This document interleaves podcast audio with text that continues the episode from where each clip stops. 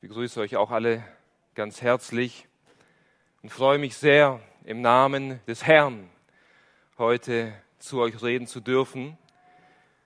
Und ich habe in der letzten Predigt mit einer Predigtreihe durch den Petrusbrief begonnen. Und heute wollen wir diese Predigtreihe fortfahren. Und ich lade euch ein, mit mir den ersten Petrusbrief aufzuschlagen, das erste Kapitel. In der letzten Predigt haben wir eine Einführung in den Petrusbrief bekommen und wir haben die ersten zwei Verse gemeinsam studiert. Heute wollen wir die Verse drei bis fünf gemeinsam betrachten. Ich lese aus Gottes Wort aus dem ersten Petrusbrief, Kapitel 1, die Verse drei bis fünf.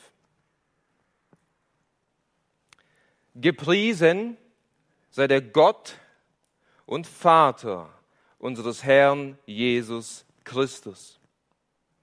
der nach seiner großen Barmherzigkeit uns wiedergezeugt hat zu einer lebendigen Hoffnung durch die Auferstehung Jesu Christi aus den Toten, zu einem unverweslichen und unbefleckten und unverwelklichen Erbteil, das in den Himmeln aufbewahrt ist für euch, die ihr durch Gottes Macht durch Glauben bewahrt werdet zur Errettung, die bereit ist, in der letzten Zeit offenbart zu werden.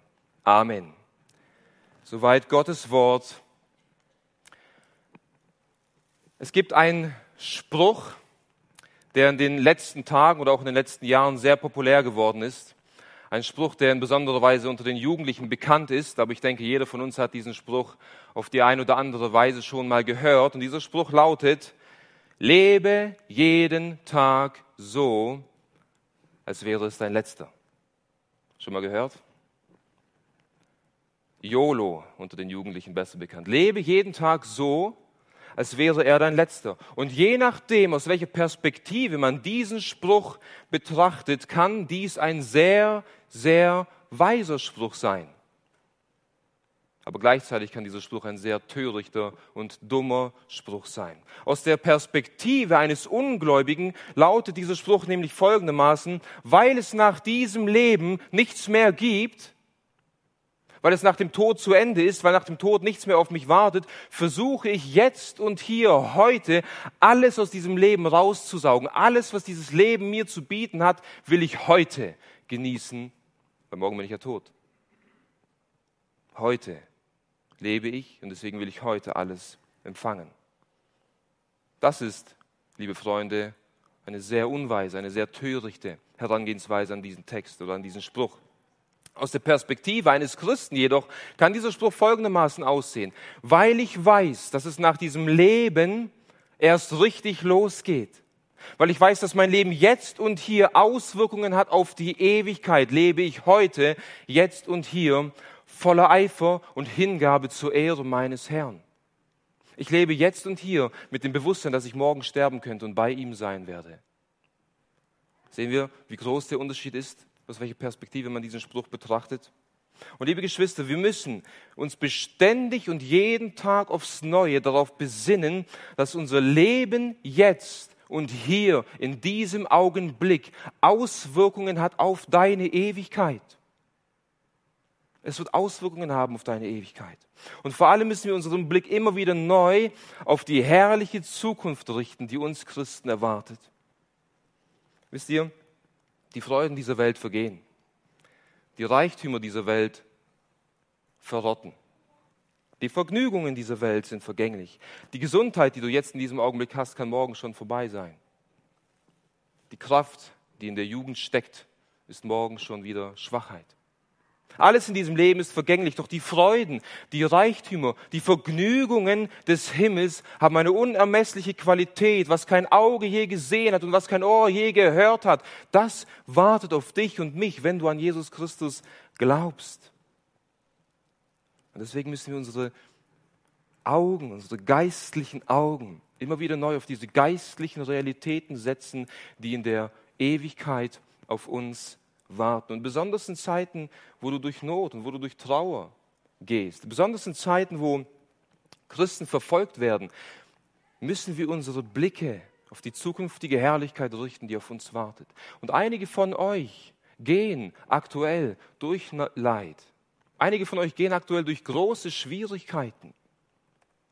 Familien leiden, weil Familienmitglieder krank sind. Du selbst leidest vielleicht unter Krankheit.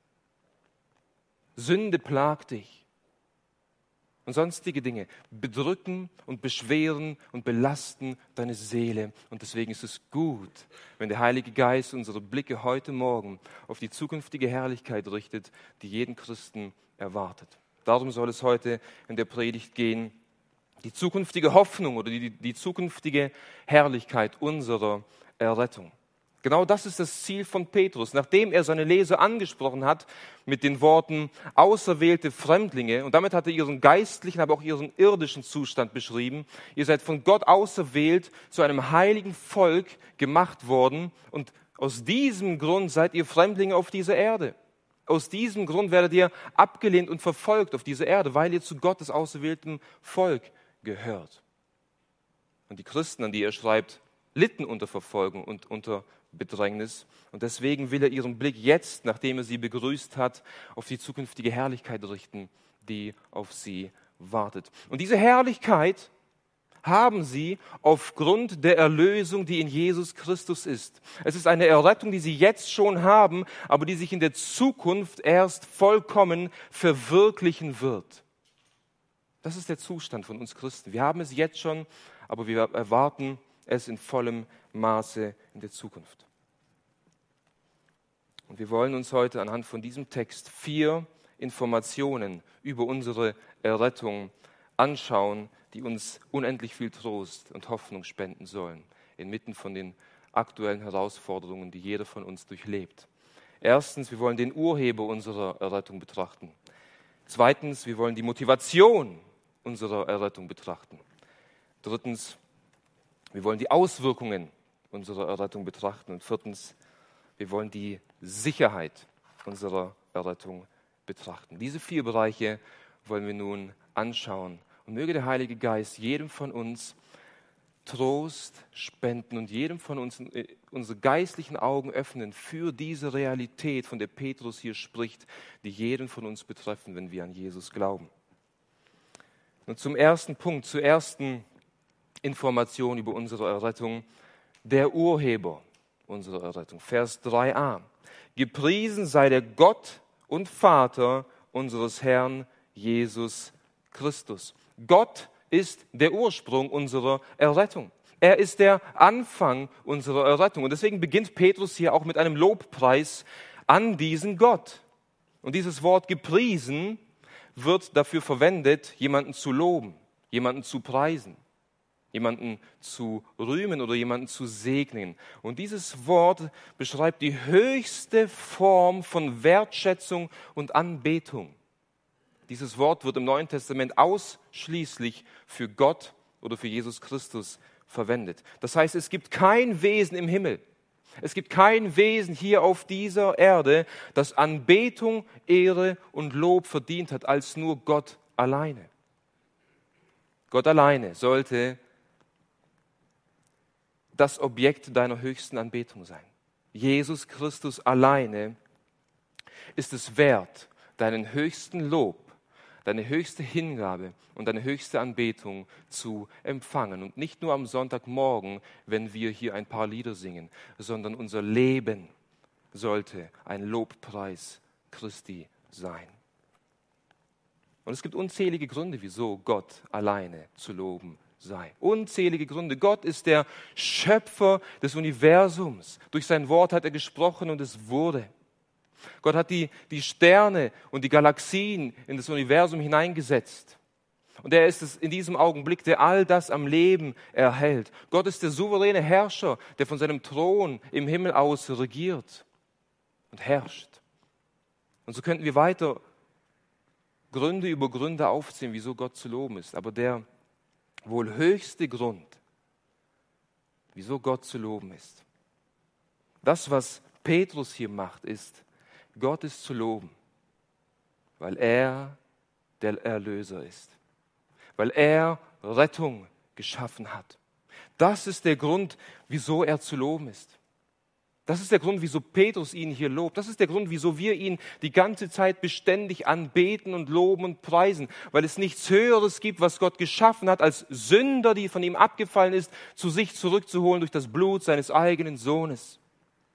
Wir werden später noch sehen im Laufe des Textes in den nächsten Predigten, dass die Propheten in der Vergangenheit nach dieser Erlösung nachgeforscht haben und dass selbst die Engel, weise Himmelwesen im Himmel nach dieser Errettung trachten und forschen, wie groß und unergründlich dieses Evangelium ist. Und für dieses Evangelium will Petrus Gott hier preisen und anbeten.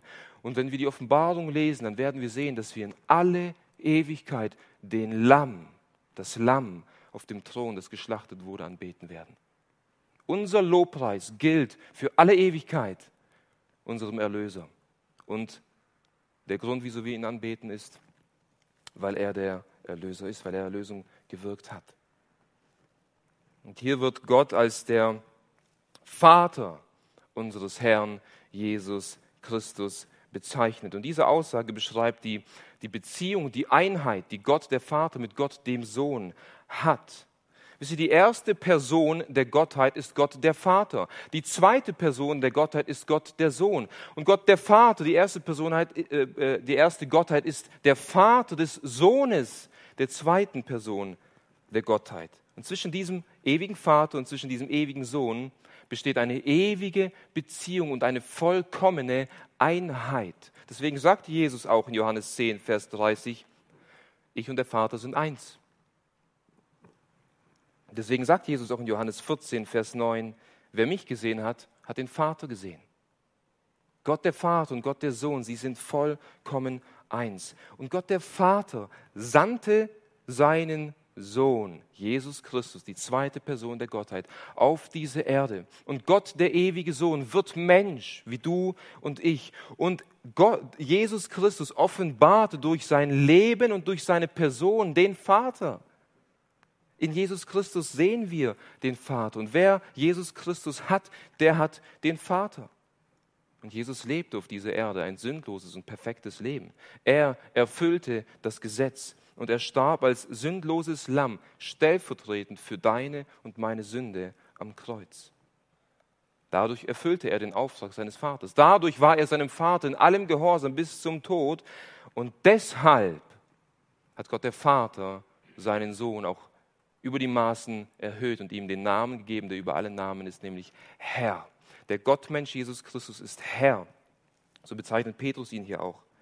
Gepriesen sei der Gott und Vater unseres Herrn Jesus Christus. Mit anderen Worten, Jesus Christus ist der König. Jesus Christus ist der Herrscher. Er ist der Schöpfer und Erhalter. Jesus Christus ist die höchste Instanz und die höchste Autorität des gesamten Universums. Der war der erste Mensch, der sich zu Rechten des Vaters gesetzt hat, der Gottmensch Jesus Christus. Und er herrscht jetzt als Herr von seinem Thron aus. Und weil Gott, der Vater, uns durch seinen Sohn Jesus Christus Erlösung gewirkt hat, ist dieser Gott alleine zu preisen. Er alleine ist anzubeten. Ihm alleine gebührt Lob und Dank für diese Erlösung. Doch die Frage lautet, wieso? Wieso hat Gott seinen Sohn auf diese Erde gesandt, um dich und mich zu erlösen. Was hat Gott dazu bewegt, seinen geliebten Sohn, das Objekt seiner, seiner Liebe auf diese Erde zu senden, um für Objekte seines Zorns zu sterben? Denn wir sind eigentlich als Sünder Objekte des Zornes Gottes. Was veranlasste ihn dazu? War es etwas in dir, das Gott dazu bewegt hat, seinen Sohn zu senden? Das ist die zweite Information unserer Errettung, die wir betrachten wollen. Die Motivation unserer Errettung. Schaut, was hier in Kapitel, 3, äh, Kapitel 1, Vers 3 heißt. Der nach seiner großen Barmherzigkeit uns wiedergezeugt hat. Seine große Barmherzigkeit, die, die Barmherzigkeit Gottes, sein, sein Mitgefühl, sein Inneres, sein Herz hat unser Leid und unser Elend gesehen. Und sein Mitgefühl hat ihn dazu veranlasst, seinen Sohn auf diese Erde zu senden. Es war die große, die überschwängliche Liebe im Herzen dieses Gottes, die ihn dazu veranlasst hatte, verlorene Sünder zu retten. Es war also nichts in uns. Es war die Sünde und das Elend in unserem Leben, das sein Mitgefühl erweckt hat. Und was meint Petrus genau, wenn er hier von der Barmherzigkeit Gottes spricht? Barmherzigkeit ist das Gefühl, also die Emotion von Betroffenheit und Mitgefühl gegenüber jemandem, der Leid erfährt. Das ist Barmherzigkeit. Ein, ein tiefes Empfinden, ein, ein Mitleiden mit jemandem, der Leid erfährt. Und Barmherzigkeit ist zu unterscheiden von Gnade. Wir lesen immer wieder von der Gnade Gottes und immer wieder von der Barmherzigkeit Gottes. Und das ist zu unterscheiden, denn Gnade beschreibt Vergebung der Sünden. Gnade beschreibt unverdient Vergebung zu empfangen. Barmherzigkeit will das Leid, das die Sünde in deinem Leben verursacht hat, lindern oder wegnehmen. Hier heißt es, dass Gott groß ist an Barmherzigkeit. Das heißt, Gott sieht das Übel in deinem Leben. Er sieht das Leid in deinem Leben. Er sieht, was die Sünde in deinem Leben verursacht hat. Er sieht, was die Sünde von anderen Menschen in deinem Leben verursacht. Und er sieht auch, was deine eigene Sünde in deinem Leben verursacht. Und Gott hat Mitgefühl mit dir. Verstehen wir, wir reden oftmals von, Zorn, von, von, dem Zorn Gottes über die Sünde. Und das stimmt. Gott ist heilig und Gott ist gerecht und er wird die Sünde bestrafen. Aber Gott ist auch barmherzig. Und er sieht dein Leid. Und er hat Mitgefühl mit dir. Wir lesen oftmals in den Evangelien von, von Jesus, wie er barmherzig ist. Wir können hier viele Beispiele aufzählen, aber in einem Augenblick kamen zwei, äh, zwei blinde Männer zu Jesus Christus und sie riefen zu ihm, erbarme dich, unser Herr Sohn Davids, in Matthäus 20, Vers 30. Hab Erbarmen, hab Mitgefühl mit uns, mit unserem blinden Zustand. Und in Vers 34 heißt es dann, Jesus aber innerlich bewegt, voll Mitgefühl. Er leidet mit, mit diesen Männern mit. Er rührte ihre Augen an und sogleich wurden sie wieder sehend und folgten ihm nach. Was passiert hier? Hier sind zwei Männer, die sind blind. Wieso sind sie blind? Aufgrund der Folge der Sünde. Tod, Blindheit, Verkrüppelung, all das Leid und Elend, das sind, das sind die Folgen der Sünde. Und sie kommen hier zu Jesus und sagen, hab Mitgefühl mit uns. Und Jesus hat, ist innerlich bewegt und will ihnen helfen. Das ist Barmherzigkeit. Also Gott sah nicht nur deine Sünde und Gott hat dich nicht nur aufgrund seiner Gnade dir die Sünden vergeben, sondern Gott sah auch die Folgen der Sünde in deinem Leben und aufgrund seiner Barmherzigkeit wollte er dich von diesen Folgen befreien. Gottes Barmherzigkeit will uns heilen. Sie will uns die, die Wunden reinwaschen und sie will uns die Wunden heilen, so wie der barmherzige Samariter. Gottes Barmherzigkeit will uns ein neues Herz geben. Was ist die Ursache von all dem Leid, in deinem Leben? Was ist die Ursache von all dem Leid in dieser Welt? Das sündige Herz des Menschen, nicht wahr? Und genau hier, genau hier legt Gott Hand an und schafft Veränderung. Denn was sagt Petrus hier? Der nach seiner großen Barmherzigkeit uns wiedergezeugt hat. Wieder, wiedergeboren bedeutet, wir haben ein neues Herz bekommen. Gott hat uns nach seiner großen Barmherzigkeit dieses Glied aus unserem Körper genommen, was dieses Elend und dieses Leid in deinem Leben verursacht. Er hat es rausgenommen und er hat dir ein neues Herz gegeben, auf das du jetzt nicht mehr für die Sünde lebst, auf das du nicht mehr ein Gefangener der Sünde bist, sondern für die Gerechtigkeit lebst. Er hat dir ein neues Herz geschafft. Er hat alles dafür getan, dir deine Sünden zu vergeben und er hat alles dafür getan, dich von den Folgen der Sünden zu befreien. Das ist Gottes Barmherzigkeit. Gott interessiert sich für dich. Gott schaut auf dein Elend und er ist innerlich bewegt, wenn er dich sieht. Liebe Geschwister, in diesen Tagen leiden einige Geschwister aus unserer Gemeinde und in besonderer Weise Viktor. Und ich gehe davon aus, dass die meisten von uns, die einen mehr, die anderen weniger, tief betroffen sind. Wir haben Mitgefühl. Wir sind innerlich bewegt nicht wahr? Wenn wir, die wir böse sind, solche Empfindungen haben, wie viel mehr Gott, der rein und heilig ist, wie viel mehr wird Gott diese Barmherzigkeit empfinden gegenüber uns und gegenüber unserem elenden Zustand? Gott ist ein barmherziger Gott. Und er hat alles dafür geschaffen, uns zu erlösen und uns von diesen Folgen zu befreien. In Kapitel 3, Vers 8 fordert Petrus uns auf, endlich aber seid alle gleichgesinnt, mitleidig, voll brüderlicher Liebe und barmherzig. Wisst ihr, wir sollen sein wie Gott. Wie können wir sein wie Gott? Indem wir sehen, wie er ist. Und wenn wir sehen, wie Gott mit, mit, mit uns ist, bewegt es uns dann nicht auch, danach zu trachten, mitleidig zu sein, barmherzig zu sein, voll Mitgefühl und innerlich bewegt zu sein? Hier ist es wichtig zu erwähnen, dass Gott uns zwar gegenwärtig alle unsere Sünden vergeben hat und dass Gott auch gegenwärtig uns von dem Leid und Elend der Sünde befreien will und er tut es auch, doch solange wir in diesem sündigen Körper leben, werden uns die Folgen der Sünden begleiten. Bei den einen mehr, bei den anderen weniger. Aber die Barmherzigkeit Gottes befreit uns nicht nur gegenwärtig von dem Leid der Sünde, sondern, und das ist diese herrliche Hoffnung, die wir haben, in der Zukunft werden wir gänzlich von der Sünde und den Folgen der Sünde befreit sein. Und genau von dieser ewigen, von dieser herrlichen, von dieser lebendigen Hoffnung spricht Petrus in Vers 4 oder am Ende von Vers 3, Entschuldigung. Das ist die dritte Information unserer Errettung, die Auswirkung unserer Errettung. Die Auswirkung. Hier heißt es, dass, dass Gott uns nach seiner großen Barmherzigkeit wiedergezeugt hat. Zu was?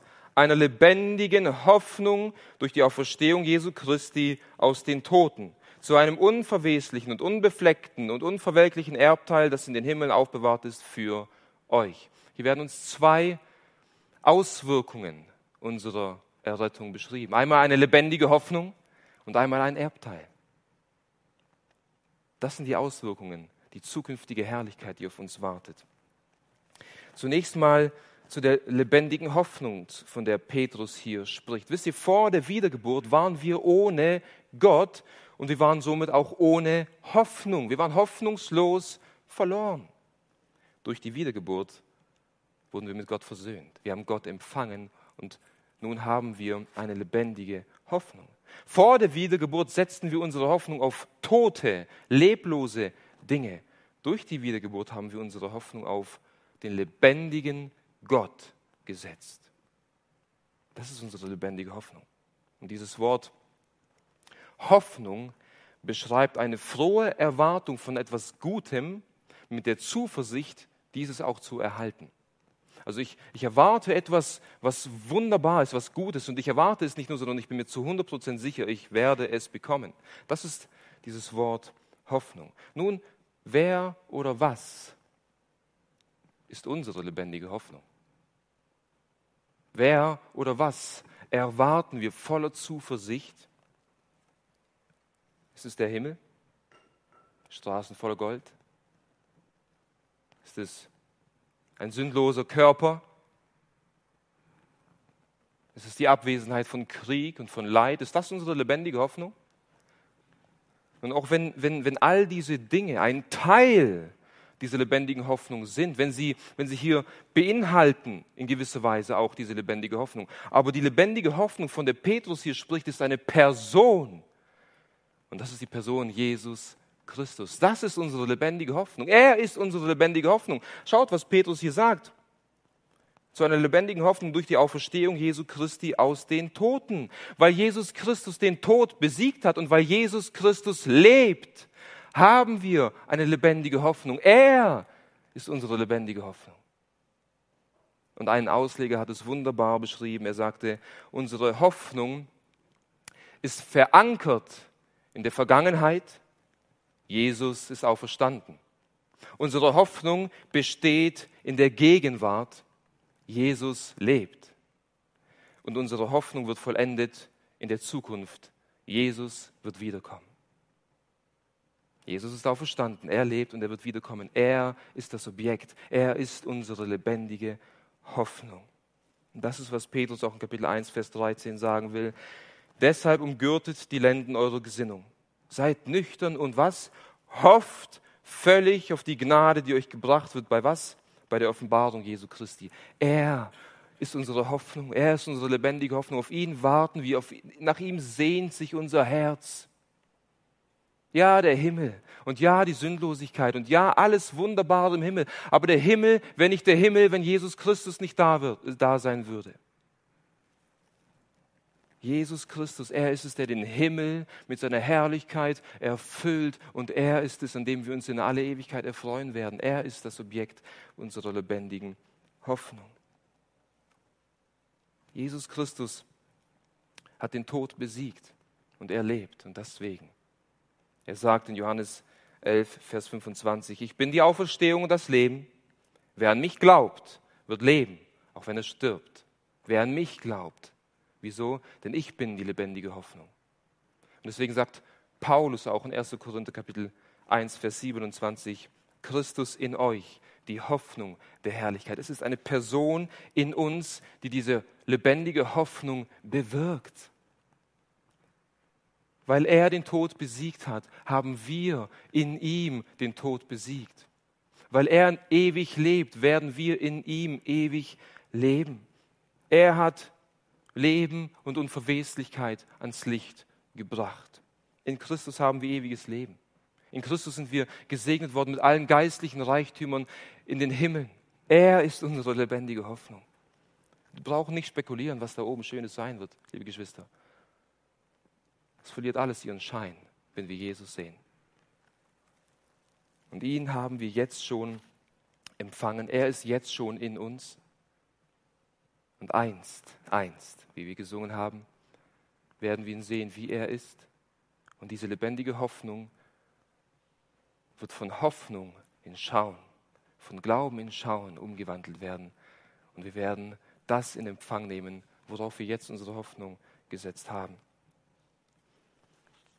Und Petrus ermutigt uns in Kapitel 3, Vers 15, genau von dieser Hoffnung Zeugnis abzulegen. Er sagt dort, heiligt Christus in euren Herzen. Seid jederzeit bereit zur Verantwortung gegen jeden, der Rechenschaft von euch fordert, über die Hoffnung, die in euch ist. Sollst du von, vom, Himmel äh, Zeugnis ablegen? Oder von den goldenen Straßen oder von den Engeln, die im Himmel sind. Nein, von der Hoffnung, die in euch ist, von Christus. Von ihm sollen wir Zeugnis ablegen. Er ist die Hoffnung in uns. Er ist die Hoffnung auf ewiges Leben. Aber diese lebendige Hoffnung ist nur ein Teil der Auswirkung unserer Errettung. Petrus spricht in Vers 4 noch von einem weiteren, von einer weiteren Auswirkung und dort sagt er, zu einem unverweslichen und unbefleckten und unverwelklichen Erbteil, das in den Himmeln aufbewahrt ist für euch. Dieses Wort Erbteil ist eigentlich ein alttestamentliches Wort.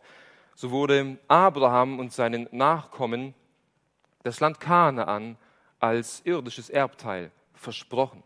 Wir als neutestamentliche Gemeinde Jesu Christi warten nicht auf ein irdisches Erbe. Wir warten nicht auf ein Land, auf ein irdisches Land, sondern wir warten auf ein Erbe, wie Petrus hier sagt, das in den Himmeln für uns aufbewahrt ist. Wir warten auf ein himmlisches Erbe.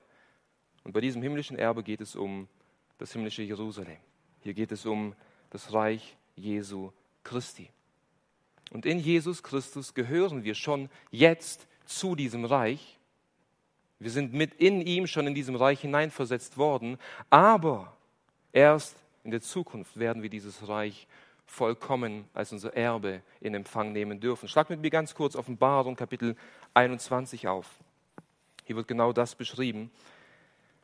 Nachdem die große Drangsal zu Ende ist und nachdem der Teufel und der Antichrist und alle Gottlosen ins Feuersee geworfen wurden und gerichtet wurden und Gott einen neuen Himmel und eine neue Erde schafft, lesen wir in Offenbarung Kapitel 21, die Verse 1 und 2. Und ich sah einen neuen Himmel und eine neue Erde, denn der erste Himmel und die erste Erde waren vergangen und das Meer ist nicht mehr.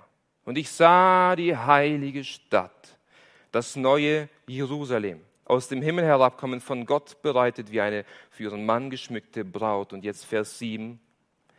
Wer überwindet, wird dieses erben.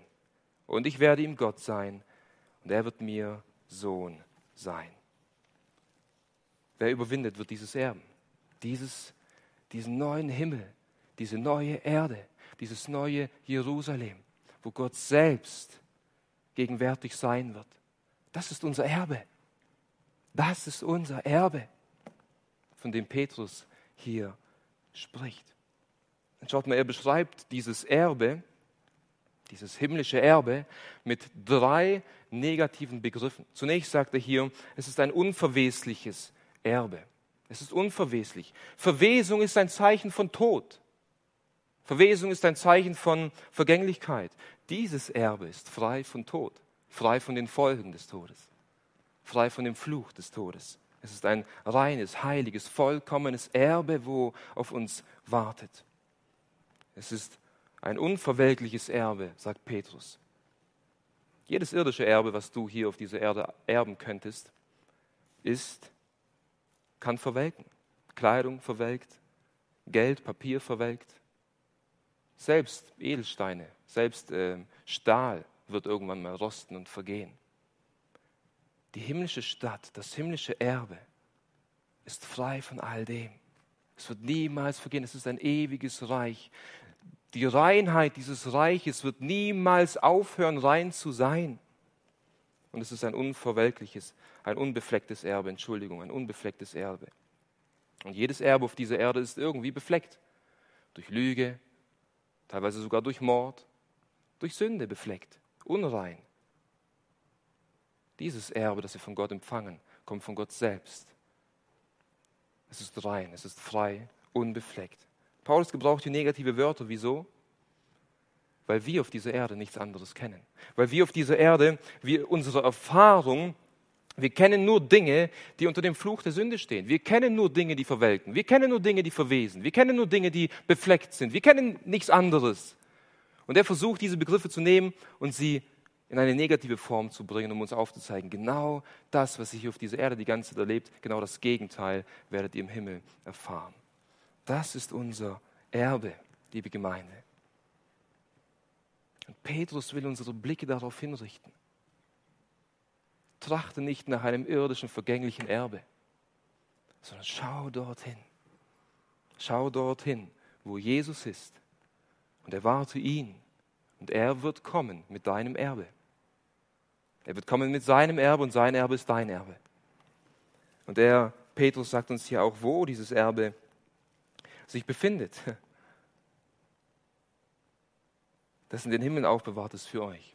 Der Ort, wo dein Erbe sich befindet, ist der Himmel. Und dieses Wort aufbewahren bedeutet unter Aufsicht halten, Acht geben oder auch bewachen. Also etwas, was man ganz genau beobachtet, etwas, was man ganz genau bewacht und beschützt und behütet. Das heißt, dein Erbe befindet sich an einem Ort im Himmel, das unter der beständigen Aufsicht Gottes ist. Es gibt nichts und niemand auf dieser Erde oder im Himmel, das dir dieses Erbe rauben kann. Gott selbst beobachtet dieses Erbe. Gott selbst hat dieses Erbe unter, unter Aufsicht äh, gestellt. Es ist sicher, es ist sicher, dieses Erbe. Unsere zweite Tochter hat kommende Woche Geburtstag und meine Frau hat ihr schon ein Geschenk gekauft, ein etwas größeres Geschenk und hat es schön verpackt und hat dieses Geschenk oben aufs, aufs Regal gelegt im Wohnzimmer und man sieht dieses Geschenk die ganze Zeit. Und wenn man sie fragt, Nela, hast du morgen, also bald Geburtstag? Das Erste, was sie macht, ist nicht, nicht Ja zu sagen, sondern zack, auf das Geschenk zu zeigen. Dieses Geschenk dort oben auf dem Regal gehört schon ihr. Es gehört schon ihr. Es ist sicher verwahrt. Niemand kommt in mein Haus und klaut meiner Tochter dieses Geschenk. Ich bewache es. Ich bewache es. Wie viel mehr wird Gott, der Allmächtige, unser Erbe bewachen und behüten? Die wir teuer erkauft sind durch das Blut seines eigenen Sohnes. Sehen wir, wie sicher unser Erbe ist, wie es aufbewahrt ist? Paulus erklärt weiter in Vers 5 abschließend, wem genau dieses Erbe, wem genau diese lebendige Hoffnung zusteht. Das ist die vierte und letzte Information, die Sicherheit unserer Errettung, die ihr durch Gottes Macht, durch Glauben bewahrt werdet zur Errettung, die bereit ist, in der letzten Zeit offenbart zu werden. diejenigen, die echten, rettenden Glauben von Gott empfangen haben, diejenigen, die wirklich wiedergezeugt wurden von Gott, werden von Gott selbst bewahrt. Sie werden von Gott selbst bewahrt, dieses Erbe eines Tages in Empfang zu nehmen. Paulus sagt hier, dass wir durch Gottes Macht bewahrt werden. Und dieses Wort Macht beschreibt eine übernatürliche Macht, eine übernatürliche Kraft. Dieses Wort wird oft beschrieben in den Evangelien, wenn Jesus Wunder getan hat. Er hat, er hat es in der, Kraft und in der Macht des Geistes gewirkt. Es ist eine, eine, eine von Gott gewirkte Kraft. Dieses Wort wird auch in Römer 11, Vers 16 verwendet, wo es heißt, denn ich schäme mich des Evangeliums nicht. Wieso? Denn es ist Gottes Kraft zum Heil jedem Glaubenden. Das heißt, dieselbe übernatürliche Kraft, die dich und mich wiedergeboren hat, dieselbe übernatürliche Kraft Gottes, die uns errettet hat, diese übernatürliche Macht Gottes erhält uns auch in dieser Errettung. Sie bewahrt uns in der Errettung. Das heißt, von Anfang unserer Errettung bis hin zur Bewahrung und bis hin zum Empfang dieses Erbteils ist es Gottes Macht, die in uns wirkt. Sie bewahrt uns. Es ist wiederum ein ähnliches Wort wie in Vers 3. Sie Sie bewacht uns, sie verwahrt uns, sie beschützt uns. Gottes Macht umgibt uns. Und das Herrliche ist, die Zeitform, in der dieses Wort bewachen steht, beschreibt eine andauernde und sich wiederholende Handlung.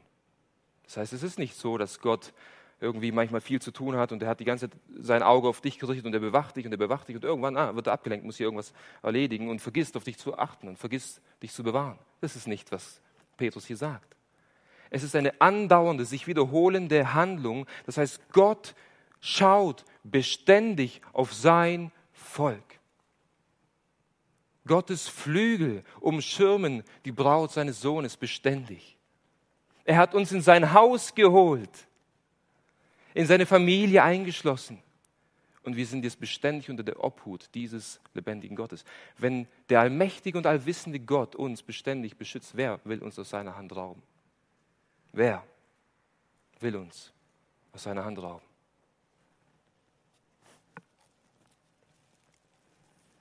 Petrus bleibt hier aber nicht stehen. Petrus sagt auch, durch welches Mittel Gottes Macht uns bewahrt. Durch welches Mittel? Wie, wie genau bewahrt Gottes Macht uns? Und das ist wichtig, dass wir hier aufpassen. Er sagt nämlich, die ihr durch Gottes Macht durch Glauben bewahrt werdet. Der Glaube, den du und ich empfangen haben, das ist das Mittel, durch welches Gottes Macht uns bewahrt. Und ich möchte gleich erklären, wie das funktioniert. Aber zunächst ist es wichtig, darauf zu achten. Der Glaube ist ein Geschenk Gottes, das wir aus Gnaden empfangen haben. Nichts, was du getan hast, hat dir diesen Glauben verdient, sondern Gottes Gnade hat dir den Glauben geschenkt, laut Epheser 2, Vers 8. Und dieser Glaube, der rettet uns. Dieser Glaube rettet uns. Und dieser Glaube, der uns rettet, dieser gleiche Glaube, den wir jetzt empfangen haben, er bewahrt uns auch für die zukünftige Errettung. Das heißt, auch wenn es Gottes Geschenk an dich und mich ist, auch wenn dieser Glaube von Gott geschenkt wurde und wir ihn empfangen konnten, sind wir es als Menschen, die hier aktiv glauben müssen. Wir glauben aktiv an die Verheißungen Gottes. Woran müssen wir denn glauben? Wie genau wirkt der Glaube in dir und in mir, dass Gottes Macht uns bewahrt? Indem wir genau daran glauben, was Petrus hier geschrieben hat. Indem wir an Gott, den Urheber unserer Errettung, glauben. Indem wir an Gott glauben, der reich ist an Barmherzigkeit. Indem wir an Gott glauben, dass er seinen Sohn auferweckt hat aus den Toten und dass wir in Jesus Christus eine lebendige Hoffnung haben indem wir daran glauben, dass er ein Erbteil für uns aufbewahrt hat. Der Glaube an die Verheißungen Gottes, der Glaube an die Person Gottes, der Glaube an Jesus Christus, er ist es, der Gottes Macht aktiviert und uns bewahrt und behält in sich selbst. Das ist es, wie wir bewahrt werden. Eine gute und wunderbare Illustration ist Petrus. Er schaut Jesus dort auf dem See laufen und will ihm hinterherlaufen oder entgegenlaufen.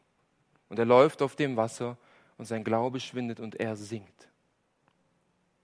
Verstehen wir, wenn wir aufhören, an Gott zu glauben, wenn wir aufhören, an die Verheißungen Gottes zu glauben, wenn wir aufhören, an Gottes Offenbarung zu glauben, an das Werk von Jesus Christus, dann fangen wir an zu sinken. Aber wenn wir beständig unsere Schwachheit ersehen und erkennen und beständig im Glauben zu Christus laufen und sagen, Herr, du hast alles vollbracht. Herr, ich glaube deinen Versprechen. Herr, ich glaube, dass du meine Hoffnung bist. Ich setze meine Hoffnung ganz und gar auf dich alleine. Dann wird unser Glaube bewahrt und dann wirkt Gottes übernatürliche Macht in uns und bewahrt uns in ihm. Hier sehen wir Gottes Wirken und das Wirken des Menschen wieder zusammen, nicht wahr? Gottes Macht bewahrt uns durch unseren Glauben. Nun wozu bewahrt uns Gott? Petrus sagt hier abschließend, dass wir bewahrt werden zur Errettung, die bereit ist, in der letzten Zeit offenbart zu werden. Welche Errettung? Wir sind jetzt schon erlöst und errettet durch den Glauben an Jesus. Hier meint Petrus die zukünftige Errettung, wo wir endgültig vom, von der Sünde und von allem Leid und von allem Elend, von dem Teufel und dem Tod erlöst werden, errettet werden, wo all diese Dinge gänzlich entfernt sein werden, wo diese Dinge in die Hölle geworfen werden und wo wir gänzlich befreit werden und einen neuen Leib und einen neuen Körper bekommen werden. Von dieser Errettung spricht Petrus hier. Und diese Errettung von diesem gegenwärtigen bösen Zeitlauf wird in der letzten Zeit offenbart, sagt Petrus. Das heißt, jetzt in diesem Augenblick ist diese Errettung noch verhüllt, wie unter einem Schleier. Sie ist noch nicht offenbart, sie ist noch nicht aufgedeckt, sie ist noch verhüllt. Aber zu einem bestimmten, von Gott festgesetzten Zeitpunkt wird er selbst diese Decke wegnehmen. Er selbst wird dieses Verborgene offenbaren und der gesamten Schöpfung diese Erlösung offenbaren und zeigen, was sein Sohn am Kreuz vollbracht hat. Und die ganze Schöpfung wird ihn anbeten und vor ihm niederfallen. Um wieder auf das Geschenk von meiner Tochter zurückzukommen, es ist jetzt noch verhüllt. Es ist noch in Geschenkpapier eingewickelt. Sie sieht es, sie sieht es aber verborgen. Es ist noch nicht offenbart. Ich weiß, was dahinter ist zu einem von mir festgesetzten Zeitpunkt, beziehungsweise von Gott festgesetzten Zeitpunkt an ihrem Geburtstag, werde ich es offenbaren, ich werde es aufreißen und ich werde ihr zeigen, was dahinter ist. Genau so ist diese zukünftige Errettung noch verborgen. Wir sehen es durch Gottes Wort wie durch einen Schleier. Wir, wir können erahnen in gewisser Weise, was auf uns wartet. Wir, wir sehnen uns danach. Aber Gott hat diesen Zeitpunkt festgesetzt, wann er es offenbaren wird. Gott hat diesen Zeitpunkt festgesetzt. Und die gesamte Schöpfung, inklusive wir als gläubige Christen, sehnen uns nach dieser Errettung. Pa Paulus schreibt es in Römer 8, Vers 20 bis 23 folgendermaßen. Denn die Schöpfung ist der Nichtigkeit unterworfen worden, nicht freiwillig, sondern dessen wegen, der sie unterworfen hat, auf Hoffnung, dass auch die Schöpfung selbst freigemacht werden wird von der Knechtschaft des Verderbens zu der Freiheit der Herrlichkeit der Kinder Gottes. Denn wir wissen, dass die ganze Schöpfung mitseufzt und mit in Geburtswehen liegt bis jetzt. Nicht allein aber sie, sondern auch wir selbst, die wir die Erstlinge des Geistes haben. Auch wir selbst seufzen in uns selbst, erwartend die Sohnschaft, die Erlösung unseres Leibes. Darum geht's.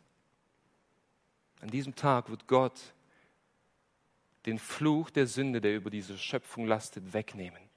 An diesem Tag wird die die, die, die Knechtschaft der Sünde von uns weggenommen werden.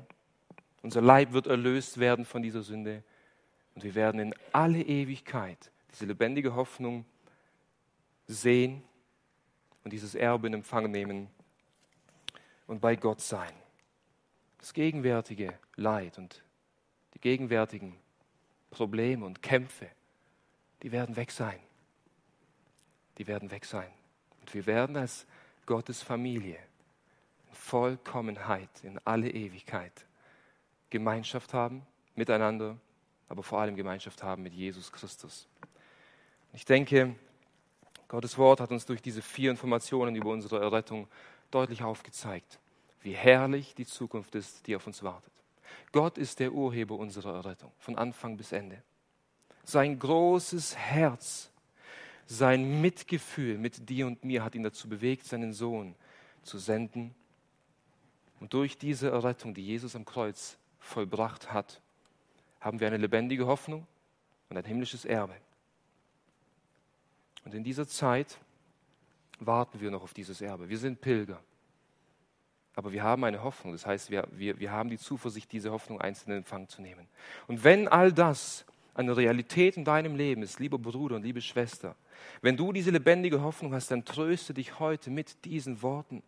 Wenn dich die Sünde plagt in deinem Leben und wenn sogar vielleicht diese Sünde Familie, deine Familie belastet und vielleicht sogar zerstört hat, dann schau auf Gott und glaube nicht, dass er irgendwie zornig ist auf dich, sondern er ist voller Mitgefühl mit dir. Tröste dich mit diesen Worten und lauf zu ihm. Er ist barmherzig und er will dir helfen. Wenn die Last der Welt, wenn Krankheit, wenn Not, wenn Leid, wenn Elend, wenn Verfolgung dich quälen, dann erinnere dich an diese lebendige Hoffnung, die du in Jesus hast, dass er den Tod besiegt hast, hat und dass du in ihm dieses ewige Leben hast. Und vor allem, vor allem will ich dich heute Abend ermutigen, klammere dich an jedes Wort, das aus dem Munde Gottes kommt. Klammere dich im Glauben an alle Verheißungen Gottes und du wirst erfahren, wie Gottes übernatürliche Macht dich im Glauben bewahren wird. Und wenn du hier heute sitzt und sagst, ich habe von all dem keine Erfahrung in meinem Herzen. Ich habe diese lebendige Hoffnung nicht. Ich erwarte dieses himmlische Erbe nicht. Dann lass es dir sagen, du bist außerhalb von Christus. Du bist ein Feind Gottes und Gottes Zorn liegt auf dir. Und wenn du in deinen Sünden stirbst, stirbst, dann wirst du getrennt von Gott in alle Ewigkeit in der Hölle sein. Aber lass dir heute zurufen, Gott will nicht, deinen Tod als Gottloser, sondern Jesus Christus ist barmherzig und in seiner Barmherzigkeit ruft er dir heute Morgen zu, komm zu mir. Ich bin imstande, dir deine Sünden zu vergeben und ich bin imstande, dich sogar von den Folgen der Sünde zu erlösen und ich werde dir ein Erbe geben, das niemals vergeht. Komm zu mir, glaube an mich, glaube an das Evangelium und du wirst gerettet werden. Amen.